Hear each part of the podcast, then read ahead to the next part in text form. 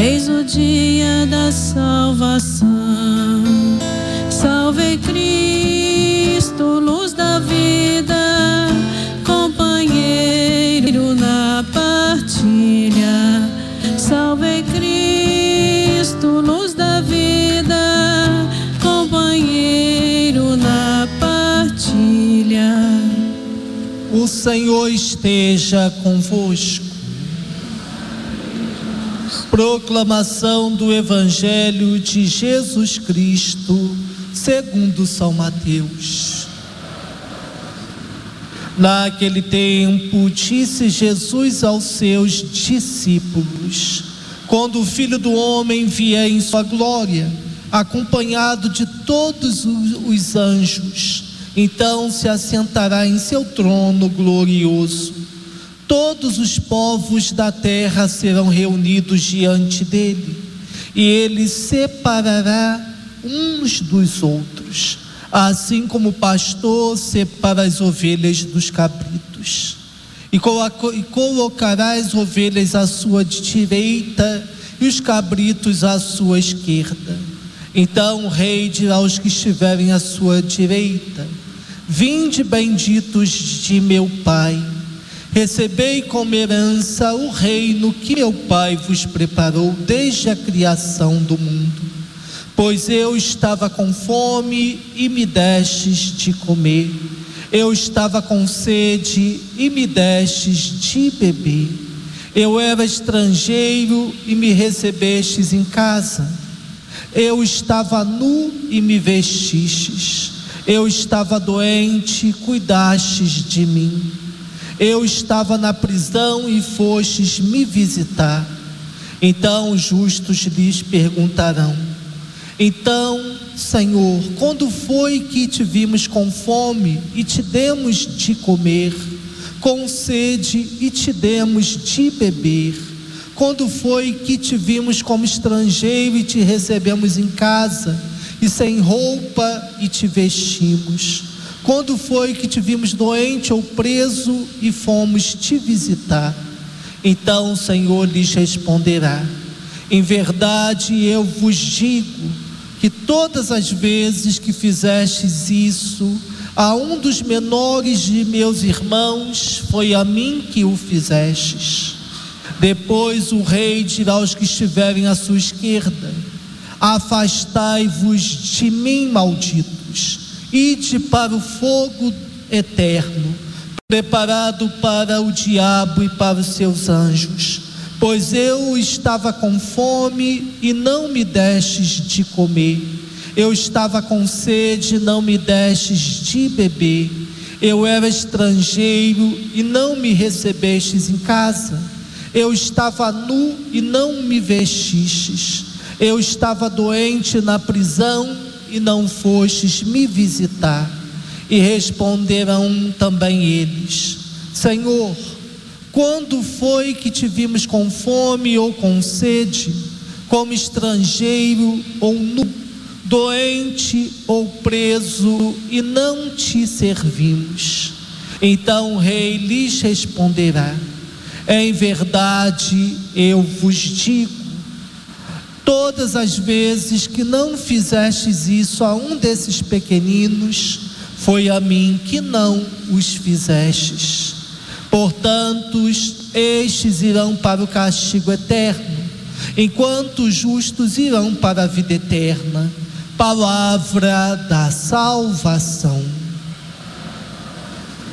Queridos irmãos, queridas irmãs, Celebramos hoje a segunda-feira da primeira semana do tempo da Quaresma. E a liturgia nos propõe como primeira leitura um trecho do livro do Levítico, capítulo 19, versículos 1 a 2 e depois versículos de 11 a 18. Nosso texto pertence ao chamado Código de Santidade, que encontramos no livro do Levítico, que apresenta a toda a comunidade de, de Israel o mandamento da santidade. Mandamento motivado pela santidade de Deus.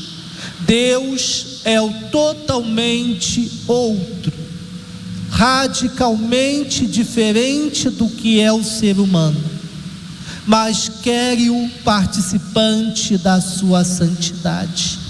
Depois deste mandamento, seguem algumas normas de moral pessoal e social.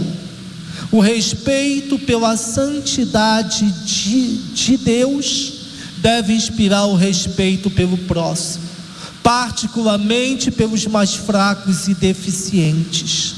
As exortações negativas, não fareis isto ou aquilo, seguem exortações prepositivas destinadas a construir uma sociedade humana mais fraterna.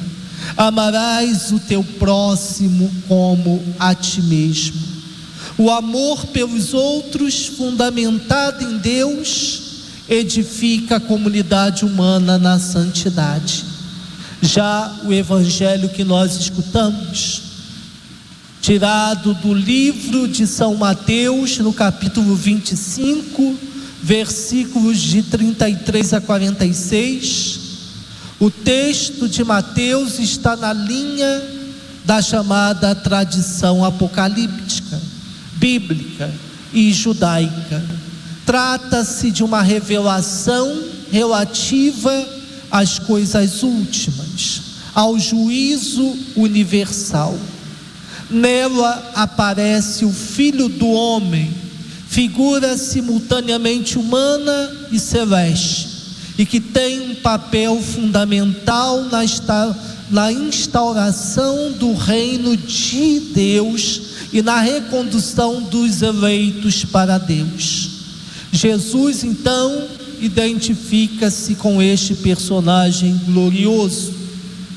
Ele virá encerrar a história e assumir a realeza que foi escondida no tempo, tal como os pastores reuniam ao cair da noite o rebanho e separavam os animais segundo a espécie. Assim também fará o rei pastor com a humanidade reunida à sua volta. Esta separação inclui um juízo. O critério da divisão será a caridade. Jesus mostra como esta figura real quer identificar-se com cada um dos irmãos mais pequenos. E no, é no encontro com cada um dos homens e mulheres que se joga o nosso destino eterno. Usamos ou não usamos de misericórdia com eles. Será essa nossa única matéria em exame no juízo final. A lei do amor e da caridade é a lei do julgamento final, da parousia.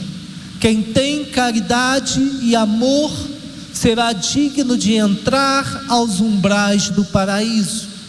O próprio Senhor nos pede que sejamos amorosos e caridosos, porque teremos a recompensa no céu. Faze isto e, vive, e viverás, tendo como termômetro o amor concretizado em ações. Jesus nos dá o roteiro para que nós possamos perseguir a perfeição enquanto estamos aqui ao nos prometer a vida eterna, Jesus nos dá o conhecimento de que para isso será preciso que nós busquemos a santidade desde já. E a santidade é a vivência do amor de, de Deus. Jesus então, ele nos adverte de que ao voltar reunirá todos os povos da terra diante dele e fará distinção entre os benditos do Pai e os malditos, os felizes e os infelizes. Cada orientação que o Senhor nos dá é um ensinamento para que possamos caminhar passo a passo rumo ao seu reino. Assim será o critério: dar de, de comer e beber a quem tem fome e sede, acolher os que não têm teto, vestir os que estão nus, tomar cuidado com o enfermo, visitar e dar assistência a quem está preso. Assim o Senhor nos diz: todas as vezes que o fizeres a alguém, é a mim que o farás. Por isso sois bendito.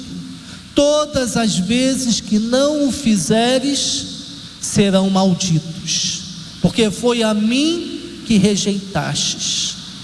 Não precisamos, queridos irmãos, queridas irmãs, fazer mais do que isso. Acolher o irmão como se fosse o próprio Cristo.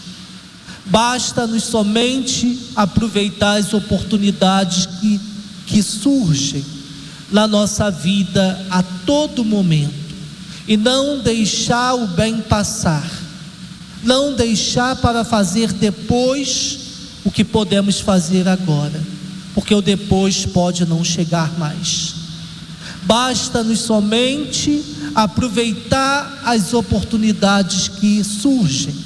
Não podemos dizer que não conhecemos a receita, nem o caminho para chegar aos céus, porque o próprio Jesus nos dá as dicas antecipadamente.